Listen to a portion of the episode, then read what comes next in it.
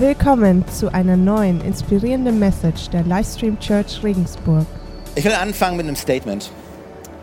Es werden Menschen zusammenkommen als ein Volk, dessen Herz für Jesus und seine Kirche schlägt.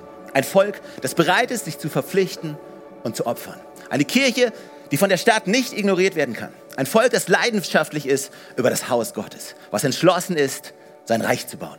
Bereit, sich selbst aufzugeben, die, der Versuchung zu widerstehen, stolz und beleidigt zu werden die Christus verpflichtet sind, die das Leben, Leben lieben und es feiern. Manchmal dafür kritisiert werden, zu leidenschaftlich zu feiern. Ein Feiern, das ein Ausdruck der Begeisterung darüber ist, dass Gott seine Kirche baut. Diese Menschen haben ein klares Verständnis dafür, dass Gott sie beschenkt hat. Er hat sie dazu berufen, ihre Gaben einzusetzen, um seine Kirche, sein Haus zu bauen. Es wird wie ein Magnet für eine Generation sein, die Charakter und Reinheit liebt und wertschätzt.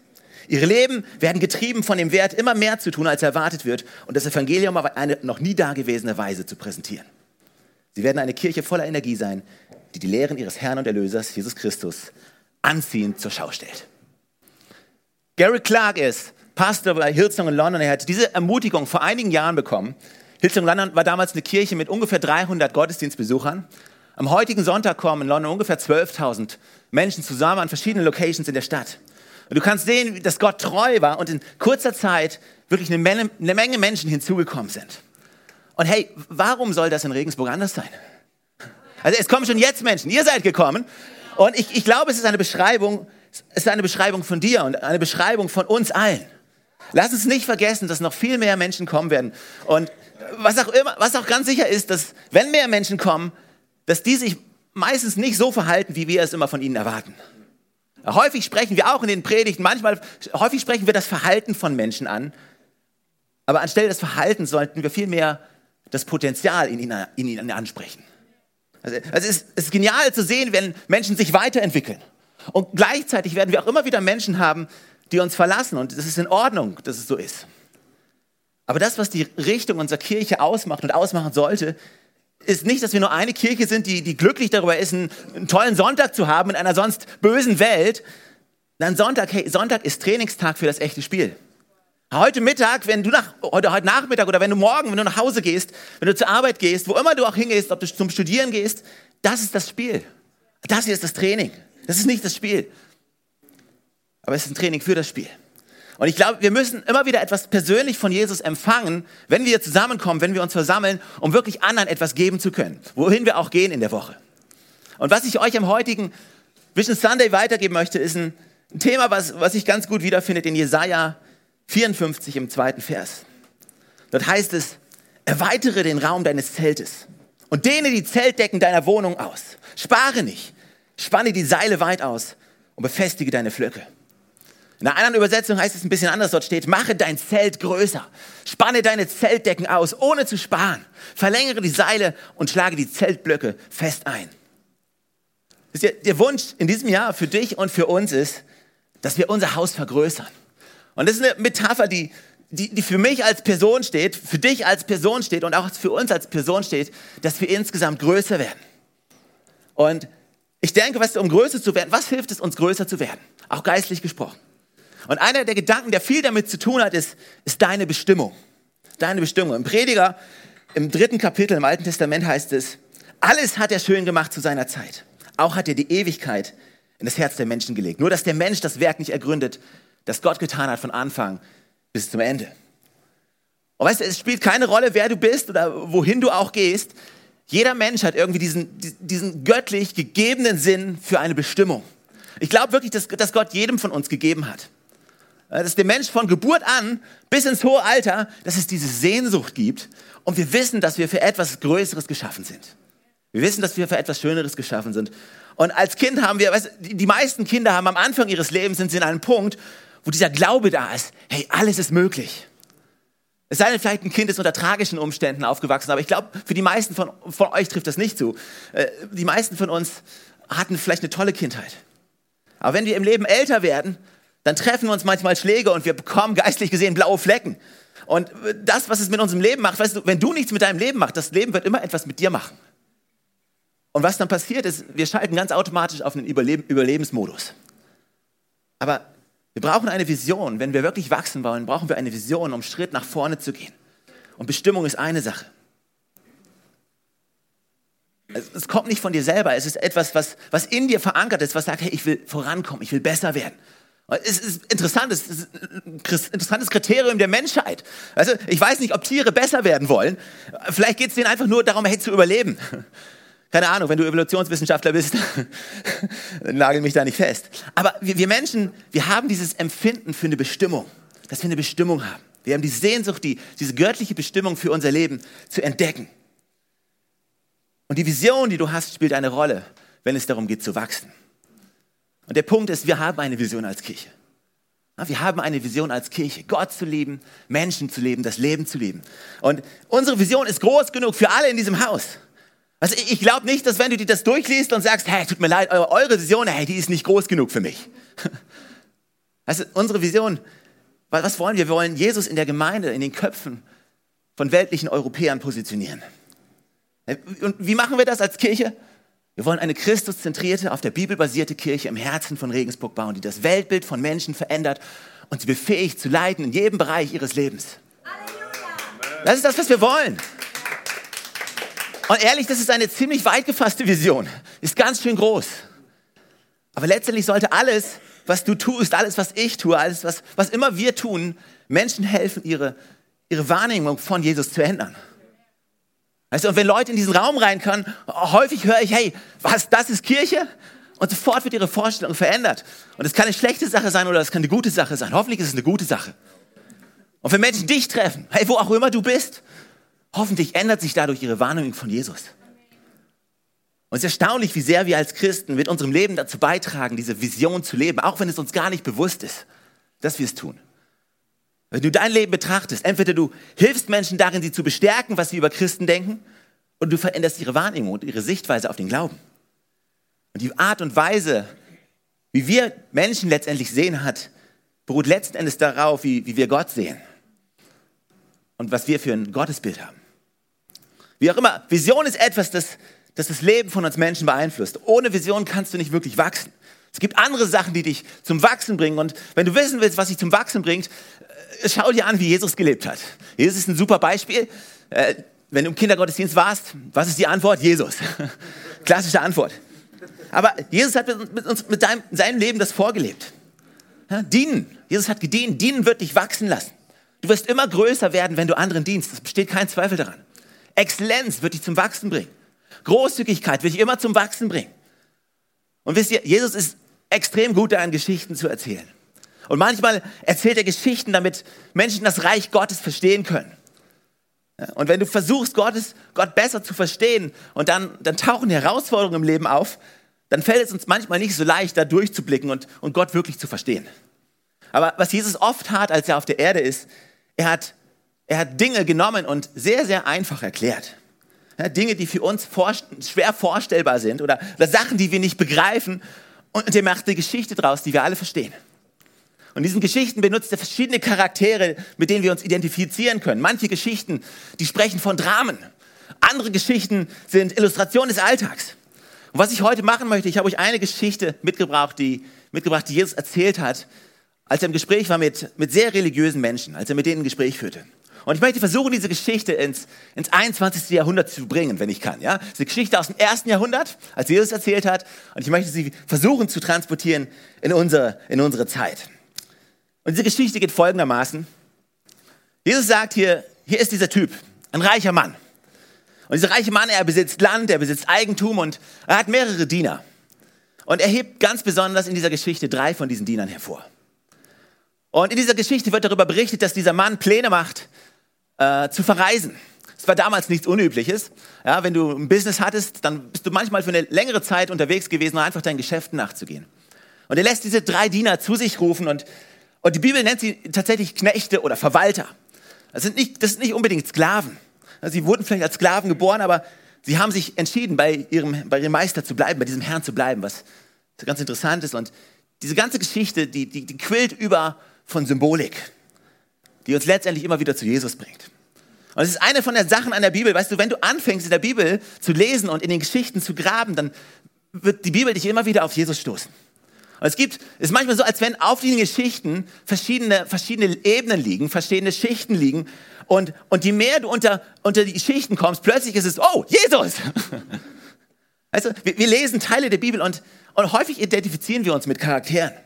Ja, wir, wir, hören von David mit seiner kleinen Steinschleuder, vielleicht im Kindergottesdienst, und, und, und, wie er gegen Goliath kämpfte und wie er Goliath geschlagen hat. Und wir sagen, hey, ich möchte sein wie David. Oder wir, wir, wir lesen in der Bibel von den, von den mächtigen Männern Davids, diesen berühmten Kriegern in der Bibel. Und du sagst, hey, ich will so ein Held sein. Ich will einer von diesen Mighty Men sein, von diesen mächtigen Männern. Aber wenn du tiefer anfängst zu graben, dann stellst du fest, dass es nicht darum geht, dass du ein mächtiger Mann bist, sondern es sind alles Illustrationen von Jesus. Und oftmals weist uns die Bibel auf Jesus hin. Und das, was ich über diesen Text weiß, ist, es gibt etwas Tieferes in dieser Geschichte. Und im Grunde genommen, weißt du, dieser, dieser reiche Mann, er, er ruft seine Diener zu sich und was er tut ist, er sagt, hör zu, ich habe Eigentum, ich habe Eigentum an einer Immobilie, ich habe Eigentum an Land und an Besitz und, und ihr seid meine Diener. Und was er macht, er sagt zum ersten Diener, weißt du was, ich werde verreisen und hier, ich gebe dir fünf Beutel Gold. Fünf Beutel. Und er sagt zum Diener, der neben ihm steht, weißt du was, ich gebe dir zwei Beutel Gold. Und dann geht er zum letzten Diener und er sagt zu ihm, hey, ich gebe dir ein Beutel Gold. Und die Bibel spricht davon, dass er entsprechend ihrer Fähigkeiten ihnen gegeben hat. Also in den drei Dienern, ihnen allen wurde etwas gegeben. Sie alle haben etwas bekommen. Und jetzt kommen wir mit unserem menschlichen Denken, mit unserem sozialistischen Denken und, und sagen, hey, warum hat er nicht allen fünf gegeben? Oder warum hat er nicht allen nur einen gegeben? Also unser menschliches Verständnis des Königreichs Gottes reduziert das Ganze auf Fairness. Aber Jesus bringt diese Geschichte und er sagt, hey, ich möchte dir erklären, wie das Königreich Gottes aussieht. Es ist wie ein Mann, der Eigentum hat und er hat drei Diener und er gibt ihnen etwas. Und als Menschen können wir das manchmal nicht verstehen. Wir, wir, wir, nehmen die Geschichte, wir betrachten es durch unseren menschlichen Filter und sagen sofort, hey, warum macht ihr das? Das ist doch unfair. Das ist ungerecht. Aber wenn du das tust, dann verpasst du den eigentlichen Kern der Geschichte. Also lass uns weitergehen in der Geschichte. Jesus sagt, dieser Großgrundbesitzer, dieser reiche Mann, er gibt ihnen entsprechend ihrer Fähigkeiten. Die Bibel sagt, dass der Mann mit diesen fünf, der fünf Säcke Gold bekommen hatte, er fängt sofort an zu arbeiten und er verdoppelt es. Er verdoppelt es und hat am Ende zehn. Und die meisten Leute würden sich darüber freuen. Und der andere Kerl, dem zwei gegeben wurden, auch er verdoppelt es und er hat am Ende vier. Und jetzt ändert die Geschichte so ein bisschen, es gibt eine Spannung, weil sie hebt jetzt diesen einen hervor, der einen bekommen hat. Den mit dem einen Goldbeutel. Weil der nimmt diesen Goldbeutel und der vergrub ihn, der versteckt das Gold für seinen Herrn. Und jetzt geht die Geschichte weiter und der reiche Mann kommt zurück und der Besitzer kommt zurück und er, er ruft seine Diener zu sich. Er ruft sie zu sich und er sagt, hey, sagt, sagt mir, was habt ihr getan? Und der Typ mit den Fünfen, der sagt, nun, hey, ich hab's verdoppelt, hier sind jetzt zehn. Und dann steht da, er sagt, gut so, du bist ein treuer, ein tüchtiger und zuverlässiger Verwalter. In kleinen Dingen bist du treu gewesen, darum werde ich dir Großes anvertrauen. Komm zu meinem Fest und freu dich mit mir. Wisst ihr, der Schlüssel zu mehr im Leben eines Menschen ist immer treu zu sein im Kleinen. Und dann geht er zum nächsten Diener. Und auch zu ihm sagt er, gut gemacht, du bist ein tüchtiger und zuverlässiger Verwalter. In kleinen Dingen bist du treu gewesen, darum werde ich dir Großes anvertrauen. Komm zu meinem Fest und freu dich mit mir. Und dann kommt er zu diesem einen Münzentyp, diesem einen Beuteltyp. Und jetzt wird es richtig unangenehm. Ja? Lass uns den Text schauen, ab Vers 24. Dann kam der Diener mit dem einen Beutel Gold und sagte, hey, ich kenne dich als strengen Herrn und ich dachte, du erntest, was andere gesät haben. Du nimmst dir, wofür du nichts getan hast. Aus Angst habe ich dein Geld sicher aufbewahrt. Hier hast du es wieder zurück. Zornig antwortete ihm darauf sein Herr, was bist du nur für ein böser und fauler Verwalter? Wenn du schon der Meinung bist, dass ich ernte, was andere gesät haben und mir nehme, wofür ich nichts getan habe, hättest du mein Geld wenigstens bei einer Bank anlegen können. Dann hätte ich immer noch Zinsen dafür bekommen. Hm. Autsch, ja. Und die Geschichte geht weiter und, und dem, der einen hatte, dem wird das eine genommen und dem gegeben, der zehn hatte. Und es ist wichtig für uns in Erinnerung zu haben, Jesus hat diese Geschichte einer ganz bestimmten Gruppe von Menschen erzählt. Die Frage, die du stellen kannst, ist, mit wem hat er gesprochen? Wer waren die Empfänger der Geschichte? Ja, wer war in der Geschichte? Jesus hat keine Geschichte einfach erzählt, einfach nur um Geschichten zu erzählen. Er hatte eine größere Absicht, wenn er Geschichten erzählt hat. Und wir haben jetzt nicht die Zeit, uns all das anzuschauen, weil diese Geschichte ist auch nicht isoliert zu betrachten. Ja? Es gibt eine Geschichte davor und es gibt eine Geschichte danach. Und sie alle sind miteinander verbunden. Und das ist etwas an der Bibel, was, oder an den Evangelium, was du wissen musst. Du kannst einen Text nicht isoliert betrachten, weil dann kommst du häufig zu ganz komischen Schlussfolgerungen. Und in dieser Geschichte, er tut etwas Interessantes und das ist wichtig zu verstehen. Der Besitzer hat ihnen etwas entsprechend ihrer Fähigkeiten gegeben. Lass es mich anders sagen. Ich glaube, wenn du den Text liest, ihn richtig liest, dann hat er nicht nur ihren Fähigkeiten entsprechend gegeben, er hat nach ihrer Beziehung entsprechend gegeben. Er hat nach ihrer Beziehung zum Meister gegeben. Du sagst, wie komme ich darauf? Woher nimmst du das? Hey, lies, hier kommt der Typ mit der einen Münze, dieser einen Münzentyp. Und er sagt, ich wusste, dass du ein harter Mann bist. Seine Wahrnehmung von diesem reichen, von diesem reichen Mann war falsch, weil seine Wahrnehmung des Besitzers war falsch. Deswegen war sein Verhalten falsch und seine Antwort war falsch. Der Text spricht davon, dass seine Beziehung nicht so war, wie sie sein sollte. Also eine Vision kann nur dadurch gefüllt werden, dass du eine vernünftige Beziehung hast. Und wir haben eine gottgegebene Vision. Ja, die haben wir. Aber keine Beziehung, keine Vision. Also das ist die Art und Weise, wie das Königreich Gottes funktioniert. Hier, hier haben wir diesen, diesen Chef, es gibt diesen Meister oder diesen Besitzer und du kannst es übertragen. Wir haben einen himmlischen Vater. Ihm gehören Himmel und der, der Himmel und die Erde. Wir haben Lieder davon gesungen im Worship. Ja, ihm gehört alles, die Ozeane, die Berge, alles. Und wir arbeiten in seinem Bereich. Wenn es einen König gibt, dann gibt es ein Königreich. Und wenn es ein Königreich gibt, dann gibt es verschiedene Bereiche. Und in jedem Bereich sind unterschiedliche Menschen. Du und ich, wir sind Teil von seinem Bereich. Aber die Frage ist, ob wir wirklich Teil sein wollen. Also ich will definitiv nicht Gottes Feind sein. Ich will zu ihm gehören. Aber wir sollten verstehen, dass wir eine Vision haben, aber diese Vision kann nur dann umgesetzt werden, wenn wir auch eine Beziehung haben. Und diese drei Diener, sie bekommen etwas von ihrem Chef. Und der Chef sagt, er sagt dann, hey, ich werde weggehen. Ich, werd, ich, ich will dir etwas anvertrauen, das mir gehört und ich möchte, dass du dich darum kümmerst, um das, was mir gehört. Die Aufgabe für alle drei ist klar. Sie, alle hatten ein Ziel.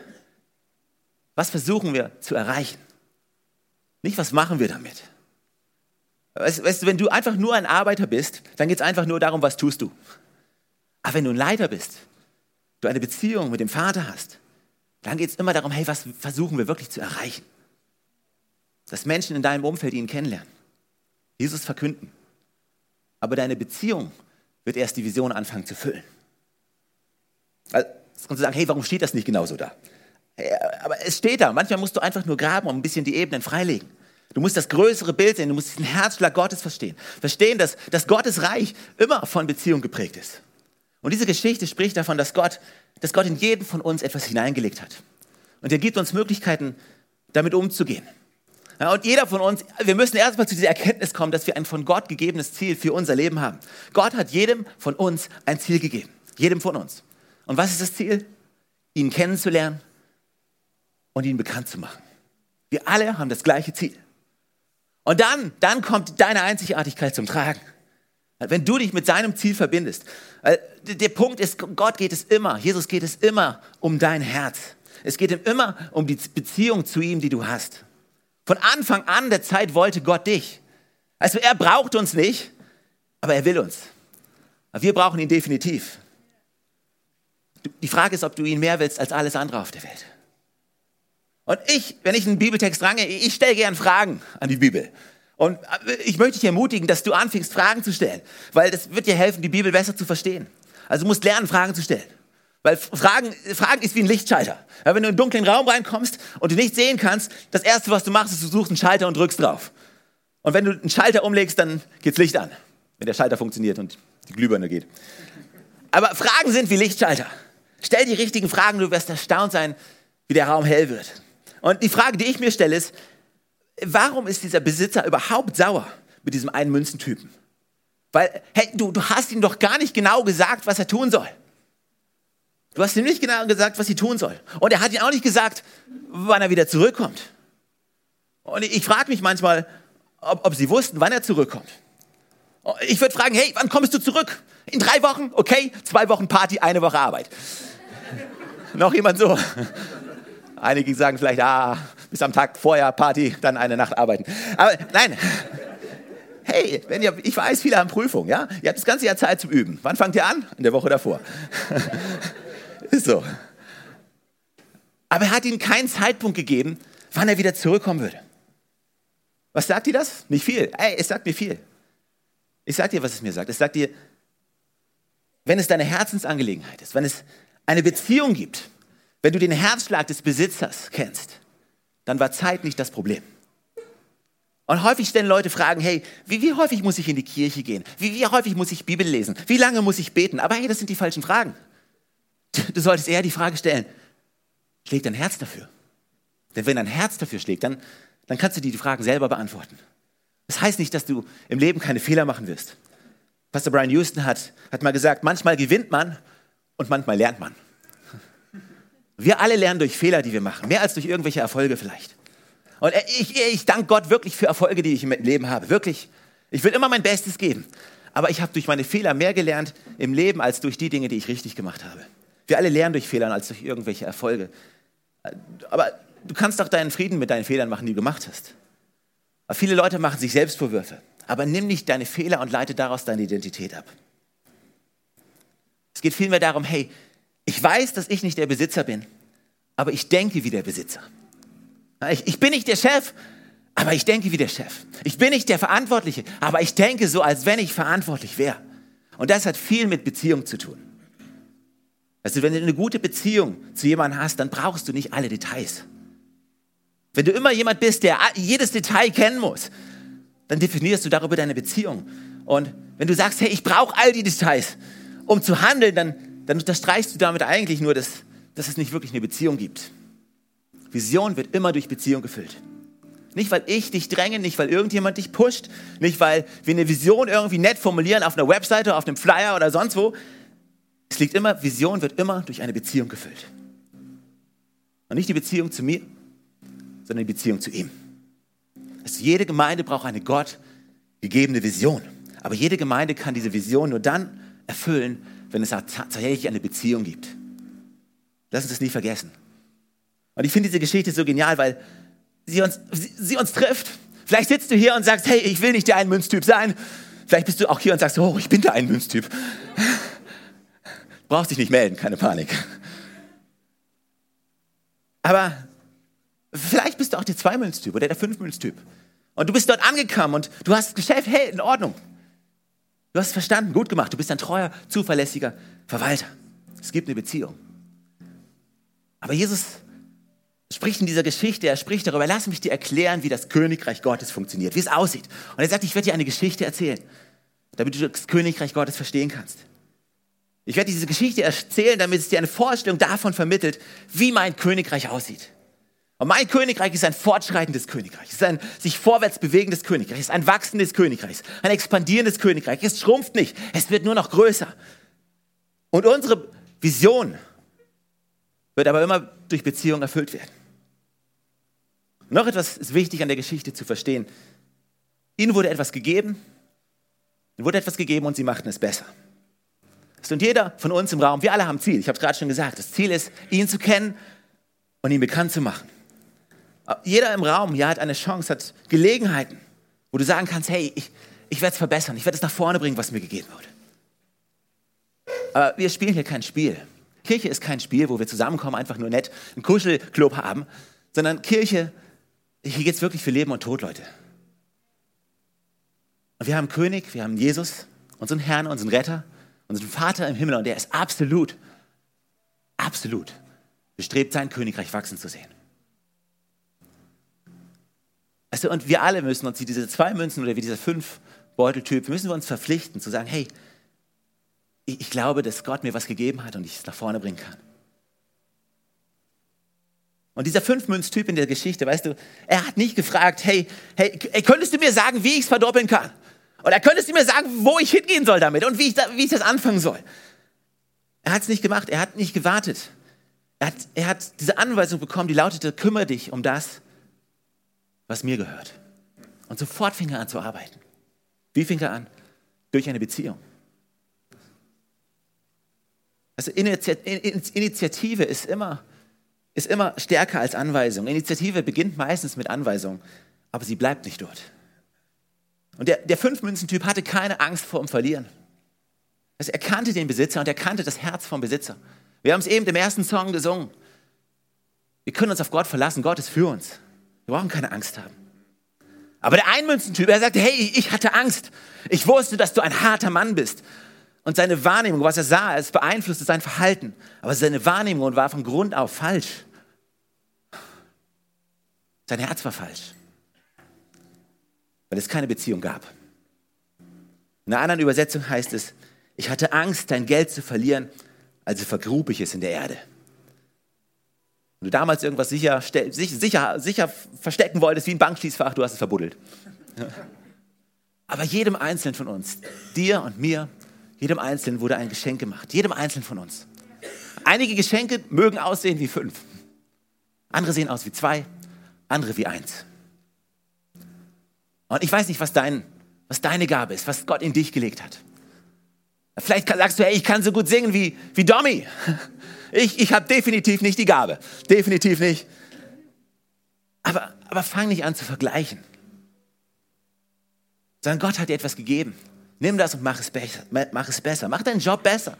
Mach deine Ehe besser. Mach die Gemeinde besser. Mach dein Team besser. Mach die Firma besser. Nimm das, was Gott dir gegeben hat und bring es nach vorne. Diese Geschichte handelt davon, dass uns etwas gegeben wurde, etwas anvertraut wurde und wir es nach vorne bringen. Wir bekommen eine Chance, ich nutze sie. Ich habe ein Privileg, ich, ich habe eine Gelegenheit, ich nutze sie. Und ich vermehre es. Weißt du, wenn wir Gottes Wort nehmen, wenn wir Gottes Wort lesen, Gottes Wort, sein Geist, möchte unser Herz, unsere Vorstellungskraft davon erweitern, was Gott vorhat. Gott möchte mit dir nicht da stehen bleiben, wo du jetzt bist. Hast du seinen Geist in dir? Sagst du, hey, was Gott in mich gelegt hat, es wird Auswirkungen haben in meinem Leben. Es gibt eine Beziehung und diese Beziehung, die bringt dich nach vorne. Diese Beziehung zu dem himmlischen Vater, der uns seinen Geist gegeben hat, durch Jesus Christus, das sollte uns dazu bringen, eine Person des Vertrauens zu werden. Vertrauen wird dich, wird dich weiterbringen, auch wenn du nicht weißt, wo es lang geht. Und diese Geschichte zeigt uns, dass uns allen etwas gegeben wurde. Dass wir durch Gottes Gnade, durch seine Barmherzigkeit, durch seine Güte sehen können, wie sein Reich nach vorne schreitet. Und ich weiß nicht, wo du gerade stehst. Vielleicht bist du an der Universität, vielleicht bist du im Job, vielleicht bist du zu Hause. Ganz egal, wo du bist, da, wo du bist, mach es einfach besser. Gib dein Bestes. Wenn du ein Kind hast, mach es besser. Wenn du eine Ehe hast, mach es besser. Wenn du im Team dienst, mach es besser. Aber die Grundlage für all das und die Grundlage für die Umsetzung unserer Vision ist und wird immer eine lebendige Beziehung zu Jesus Christus sein. Amen. Hey, lass uns zusammen aufstehen. Ich würde gerne noch für uns beten.